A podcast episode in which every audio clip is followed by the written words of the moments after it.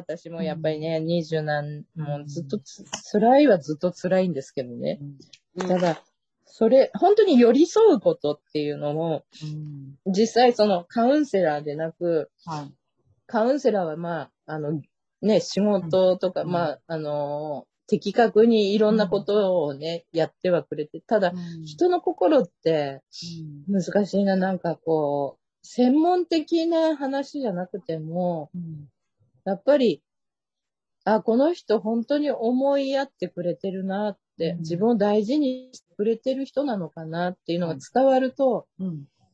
うん、なんか、元気になれるっていうのかな、やっぱそうり。ですね。私もなんか、うん、そうそう、そういう、そういうなんか経験をしたから、うん、その、この、最後に受けてた精神科の先生みたいに、まあ、共通の趣味とか楽しみとかを、うん。まあ、ええ。相手の人と一緒に見つけて、ええ、ええ、で、ね、で、私がそれが自分が好きなものとか分かるものであれば、うん、なんかそれの、なんか話題をどんどん広げていくこともできるし、うん、うん。だからな、その話題が広がることによって、その人がちょっとこう、元気になれたりとか、楽しくなれたりとか、うん。そうね。なんかそれが一番、なんか変にカウンセリングでひたすら話聞くだけよりも、なんかそれが一番元気の元になるんちゃうかなと思って、うんで、ゆるんっていうのを立ち上げた。すごい。うん、一つ。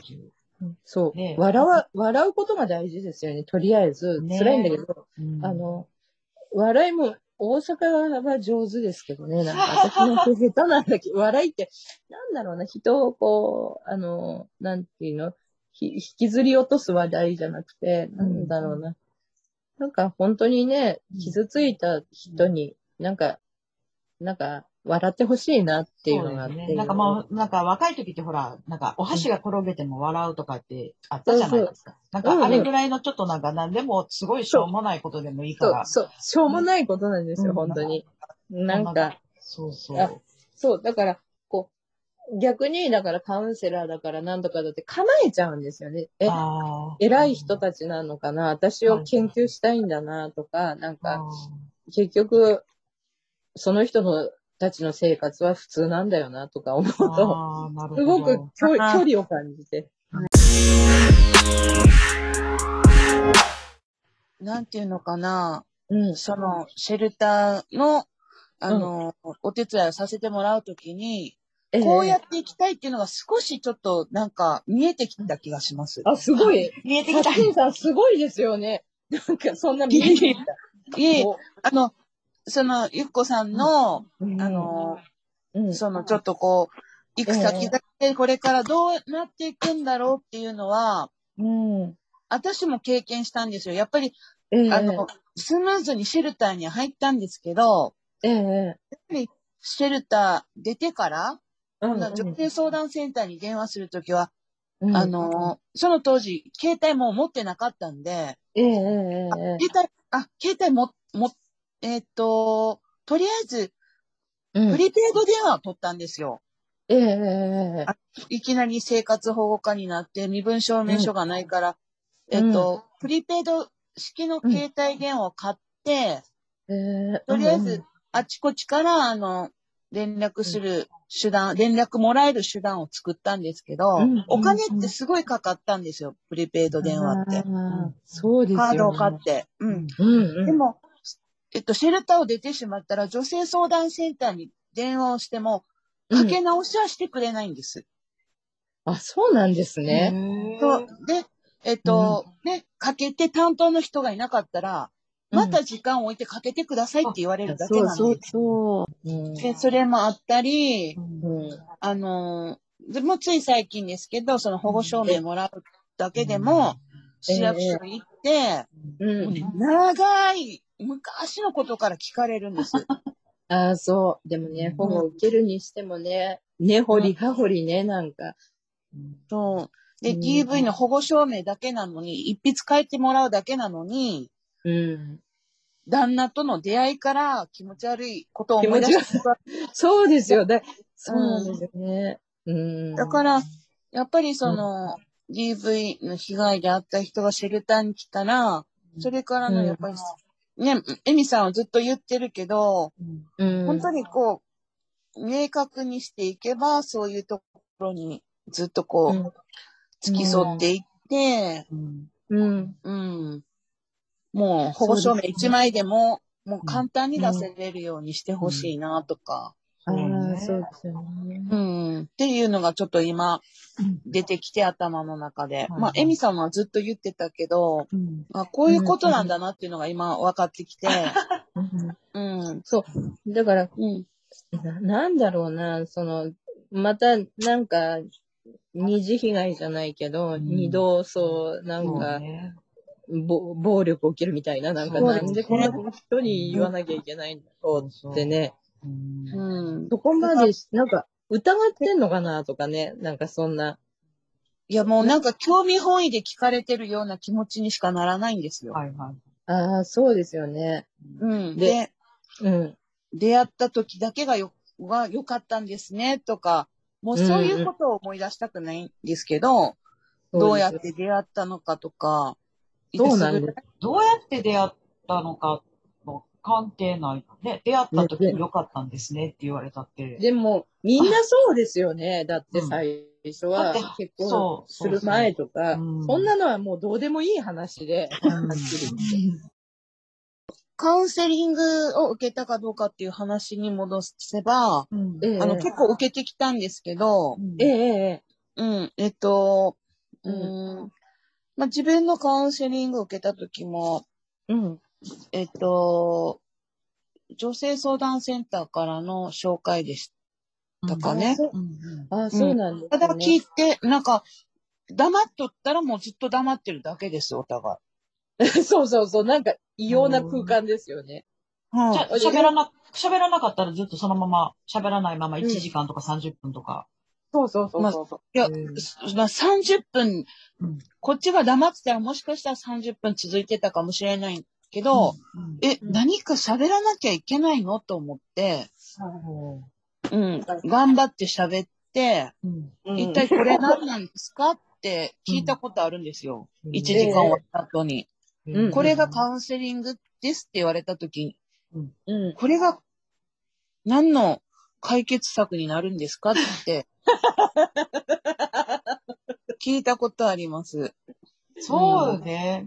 うん。もう喋ることが、うん。喋ることがなんか、カウンセリングって、うん。なんか、もうなんとなくすごい必死で喋らなきゃいけなくて、あー。うん。で、うん。相手がほ聞きたいのかもわかんないし、はい。うん。方向的にこれ合ってんのかなっていうのもわかんないし、ただひたすらし喋って沈黙がな、なるべくない方がいいのかなって、こっちが気使ってて、わかります。だから私も相手を気使っちゃうんですよ。なんかこんな話聞いて、目も大変だろうなとか、はいはい。うん。でもそれをどうするんだろうとか。で、最後に、あ、そうだったんですか、大変だったんですねって終わりなんですよ。あー。でそうそう、うんカウンセラーって喋らないですよね、なんか。そうしたら大昔へーそしたらね、例えばこう、いろいろ状況とか喋ってた時に、なんかちょっと質問が間に入ったりとか、そういうのも全然ないの？質問はない。ないんですよね、あんまで、り。こんな時こんな風に思ったんですか？とか、そういうのもない。こんな風に思ったんです。とか、こう、こういうことなんですか？ってちょっと確認するような。最初に質問があって、うん。今日はどういう悩み事とか、うん。うん、ふなんか不安に思ってることとかうん。あるんですか、みたいな感じで聞かせてくださいって言って1時間も時間取られて、それから自分での絞り出す感じですよね。そうなんや。で、絞り出して喋った後に、から自分の中でスッキリ感はない？全くない。ない。ないですよね。ないやっぱりや。ない。全くないです。うん、ない。で、で、疲れる？うん、疲れる。で、また別のところ、教育センターとか行って、うん今度は子供を、あの、うん子供と自分のカウンセリングも受けて、うんうん。子供もやっぱり不安定だったから、うん。うで、子供はその、プレイセラピーっていうんですか、遊びながらの、一緒ですよ。箱庭なんとかみたいなの。うちの子供も。で、子供は、えっと、別の部屋に行って、うん、うん。で、自分は待っとくんですよ。うん、うん。で、何をしてるかっていうのは一切見れないんです。うん。で、子供から話を聞いたら、ボール投げしたとか、人形で遊んだとかっていうのを聞くんですけど、うんその次の週は自分が行って、うんまた心理師と話すんですけど、うんうん子供の状況を聞かせてもらうわけでもないし、うん、うん。なんか、え、ここでもう何を喋ったらいいのかなっていうのを、もう、えー半年ぐらい通ってからもうやめますって言って。うんなりますよね。なんか。で、意味があるのかなとか、それが。うん、なんか、で、なんか永遠と続くんですよね。じゃあ次はいつ、次はいつって言われても、なんか話すのもめんどくさくなってくるっていうかはいね。はいはい。うんで結局、いや、一週間こんなことがあったとか、でもどうでもいい話かなって思ったり、で、うんうん、うんなんか、私も、だから、なんかね、もうや、通ったけど、とりあえず通ってで、とにかく私、し臨、えっ、と、臨床じゃないや、診療内科の先生はいい先うん。生なの？毎日日記を書い、短くても日記に書いてきて、それを見せてって言うから、うん。日記もサボるし、うん。私、うん書けないわと思って、ね、まあ、もうだんだん良くなってきましたって言ってやめた。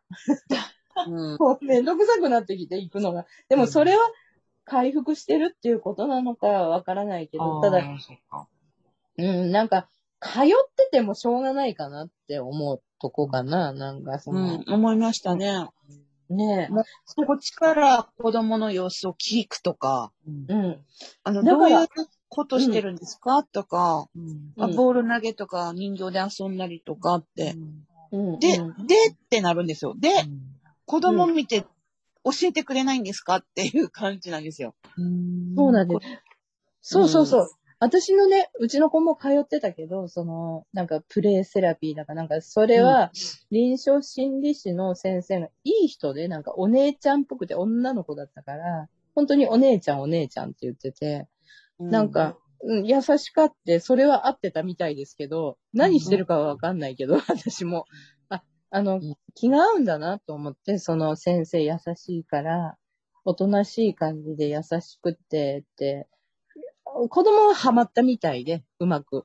だけど、私はハマらないっていうの、何にも。ね。まあ、で、うん。だんだんね、で、思ったのは、もう、もうカウンセリングじゃなくて、自分が本当に好きだったこと、音楽とうか、ん。そういうのの趣味で会う人に、ちょっと少しずつ輪を広げて、その時も暴力で逃げてきたは言わないんだけど、うん。うん。この共通の趣味とかの人と会っていくとかを、からやったんですよ。だから、なんかうんうん、なんか言えないけど、自分のことは、でも共通の話題だったら、みたいな。はいはいうん、だけど、常に解決しなかったのは、離婚をしてないっていうことで別居だけで。